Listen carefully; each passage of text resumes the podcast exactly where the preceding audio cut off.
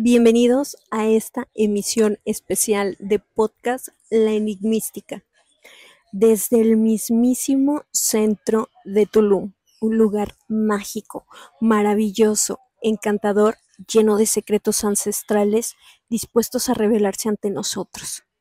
Y hablando de secretos ancestrales, ¿ustedes han escuchado hablar acerca de el espíritu del agua? ¿Les ha ocurrido en algún momento de su vida que cuando se encuentran en comunión con ustedes mismos, en conexión con la naturaleza, fluye de ustedes, emana la vida, emana la energía o se siente un aumento de energía cuando estás cerca del mar, cerca de un lago, una laguna, un cenote? Bueno, pues el día de hoy vamos a hablar acerca de los diferentes espíritus del agua y cómo son conocidos a través de varias culturas en el mundo. Quédate, yo soy tu amiga Leslie Cano y esto es Podcast La Enigmística. Bienvenidos.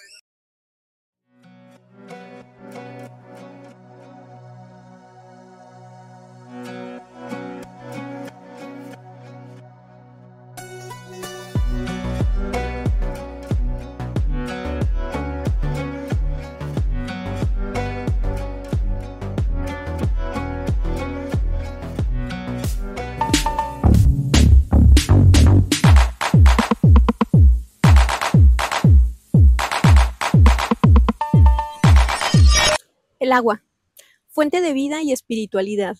En la tradición de muchas culturas, el espíritu del agua es venerado como un ser divino que nos conecta con la naturaleza y nos brinda sanación.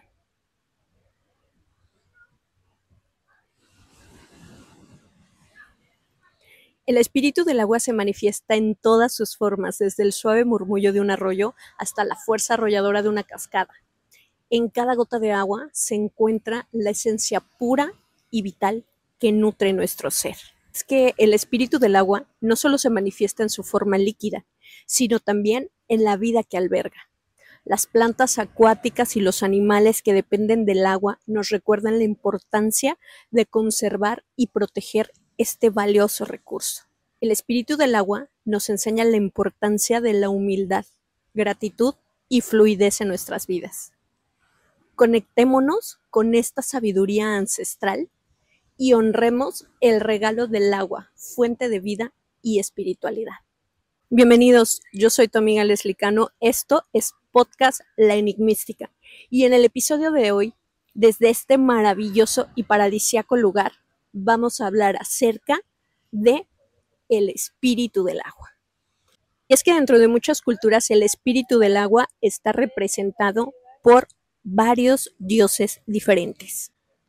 Yukuruna,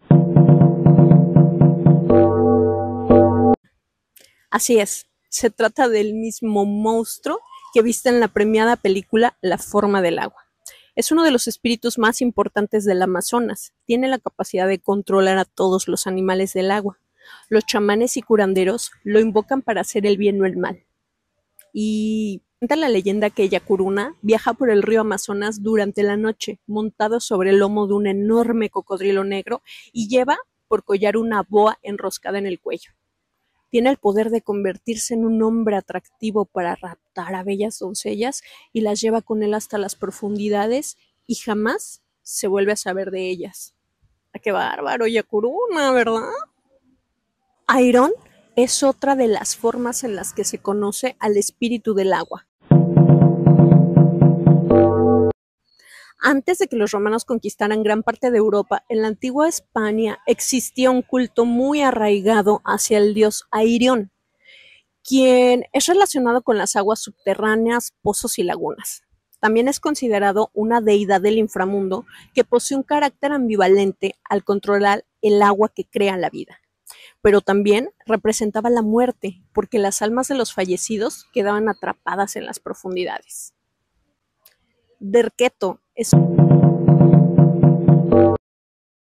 una diosa de la mitología siria. Ah, en un imperio de la antigüedad se le reconocía como pues también el espíritu del agua. Era representada en forma de pez con cabeza, brazos y pecho de mujer. A ella le estaban consagrados los mares, los peces. Se le rendía culto en los templos en los que había grandes estanques. Esta deidad casada con el dios Hadad era la representación de la fertilidad en la naturaleza. Su adoración penetró en la cultura griega y posteriormente en la romana, donde se le consideró toda una divinidad fecundadora y creadora de todas las cosas, por lo que fue identificada con Rea, Cibeles y Afrodita toca el turno nada menos que a Mamacocha. En quechua significa madre de las aguas. Se trata de la deidad inca de todas las aguas. Representa el mar, la marea, así como los lagos, ríos y fuentes. Sus hijos eran los manantiales. Se le rendía culto para calmar las aguas bravas y de dicha forma conseguir una mejor pesca. Ella es la esposa del dios supremo Viracocha.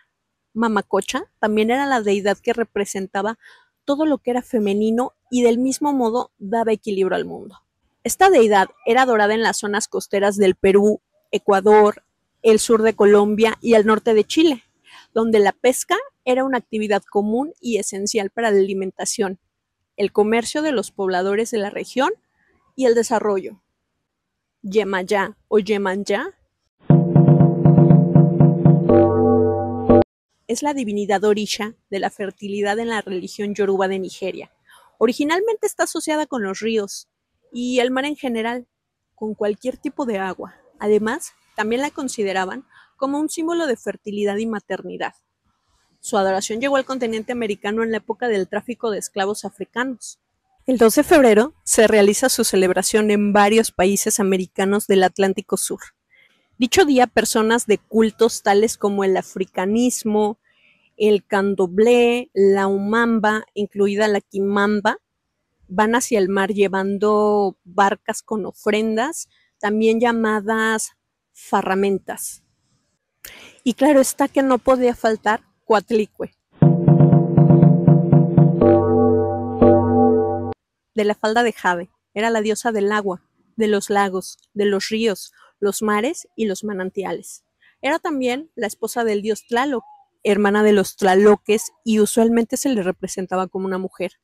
Además, se le relacionaba con otras diosas del panteón mexica como Chicomecatl por su capacidad de fecundar la tierra y los ritos agrícolas.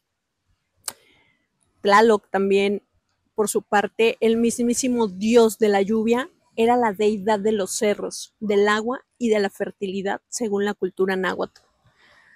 Regía fenómenos meteorológicos como los relámpagos, los truenos, el granizo y las tormentas, y frecuentemente se le asociaba a las cuevas de Sagún, señaló, según se señala, este dios, Tlaloc también, es considerado el habitante del paraíso terrenal.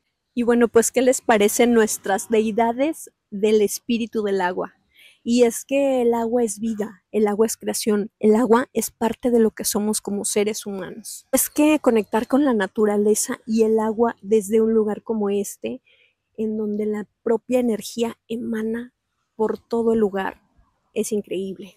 Mucho tenemos que agradecerle al agua, fuente de vida de los seres humanos, creadora, este espíritu que nos ha acompañado durante tanto tiempo y que no dejará de estar presente. Así que me pareció fundamental el día de hoy hablar acerca del espíritu del agua y de las bondades que podemos recibir de este si sabemos cómo conectar con nosotros mismos, con la naturaleza y la deidad que llevamos dentro y que puede emanar en cualquier punto en donde el espíritu del agua habite junto con nosotros. Esto es podcast La Enigmística. Yo soy tu amiga Leslie Cano. No olvides suscribirte a nuestro canal darle pulgar arriba, activar la campana de notificaciones y seguirnos en nuestras redes sociales, así como dejarnos tus comentarios acerca del material que hemos estado publicando y cuáles son tus recomendaciones para siguientes temas. Les agradezco muchísimo estar sumándose a esta comunidad porque cada día somos más y más en el canal y en las redes también. Estamos trabajando para brindarles temas interesantes y lo mejor en este, su podcast, La Enigmística. Yo soy tu amiga Leslie Cano y nos vemos a la próxima.